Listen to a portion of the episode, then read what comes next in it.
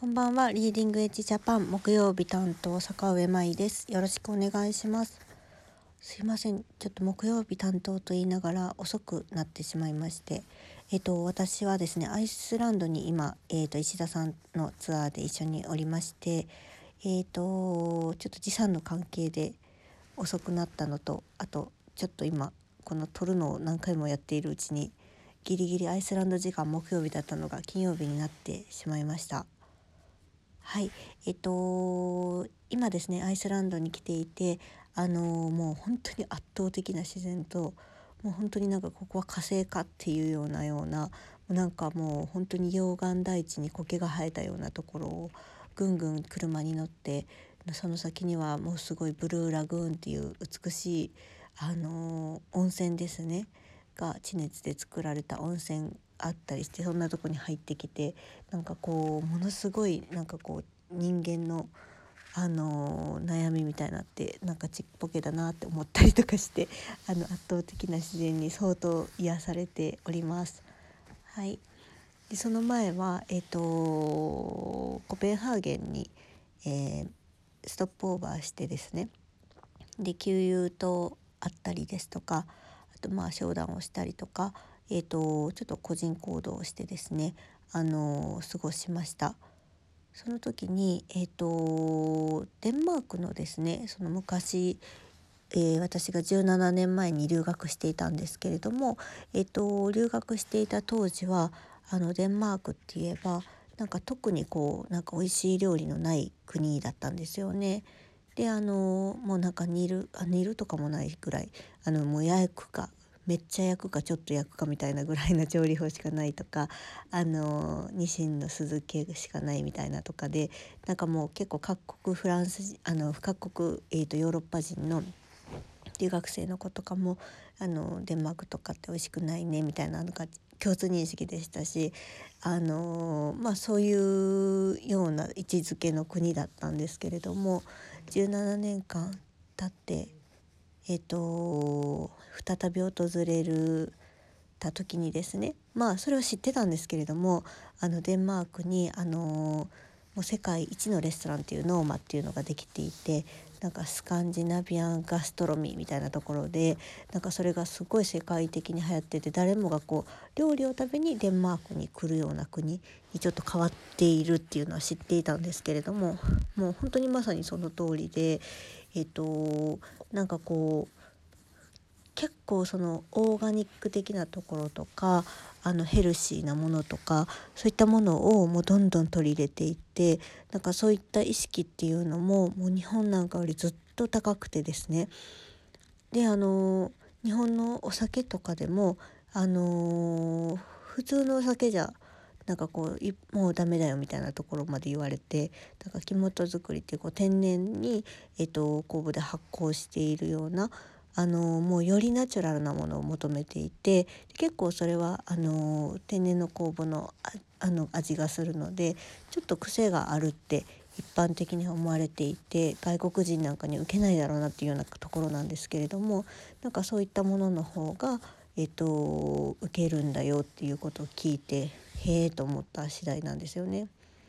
確かにこうチーズの国なので結構癖のあるものとかあとその酢漬けだったりとかなんかそういうのをそういえば食べているのでその辺には確かに抵抗があんまりないのかななんて思っていました。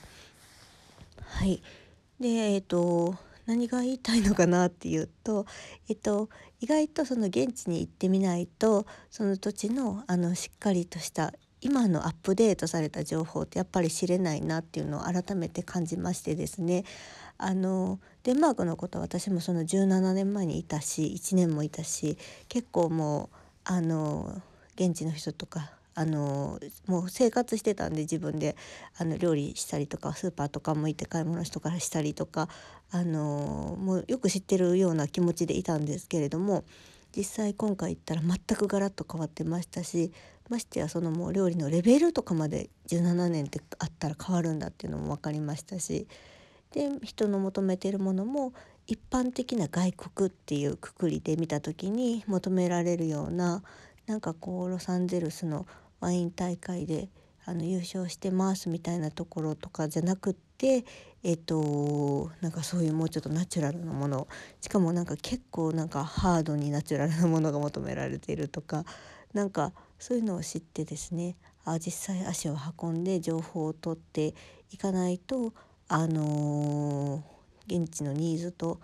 えーと、乖離したところをなんか求めてるって思いがちとかあのよその国と、えー、外国をごっちゃ混ぜにしてあのその土地に本当に必要なものっていうのを分からぬままなんかこうイメージだけであの言っちゃうっていうようなこともあるんだろうなっていうのをすごい感じたんですよね。なんかえっと、日本の人が海外に日本のものを、えっと、持っていきたい時に結構大きくあの、まあ、ちょっと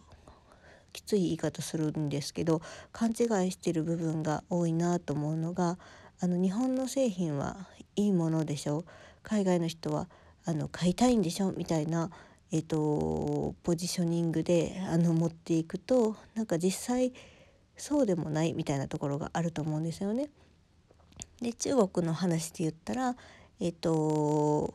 あの中国は日本のものを求めているっていうのももちろんあるんですよ。それは必ずしも必ずありますけれどもあでも日本のものっていう日本のメイドインブランドのメイドインジャパンの高いものだけっていうことではなくってえっとのジャパンクオリティとか日本人が保証するクオリティで例えば安くて外国製のものとか中国製のものっていうのでももうなんか別にそっちの方がいい日本人の、えっと、眼鏡にかなっていればいいみたいなところがあるっていうことも聞きまして、うん、なんかそのこっちでいいものだからって言ってあの必要でしょみたいな感覚でいくよりもあの向こうの人が何を求めていてどのぐらいのレベルをもの求めていてどういったものを求められているかっていうのをしっかり把握するっていうのが、えーと、海外のあのにものを持っていく上でとても、えー、重要なことなんだなっていうのをなんかこう改めて感じましてでそれは、えーとまあ、林だったりとかその今後進めていくエキスポ事業の時にも言えるのでまあ、そういった現地の欲しい情報とか そういったものを、まあ、的確に汲み取ってですねあの伝えていくことが必要だなと思いますし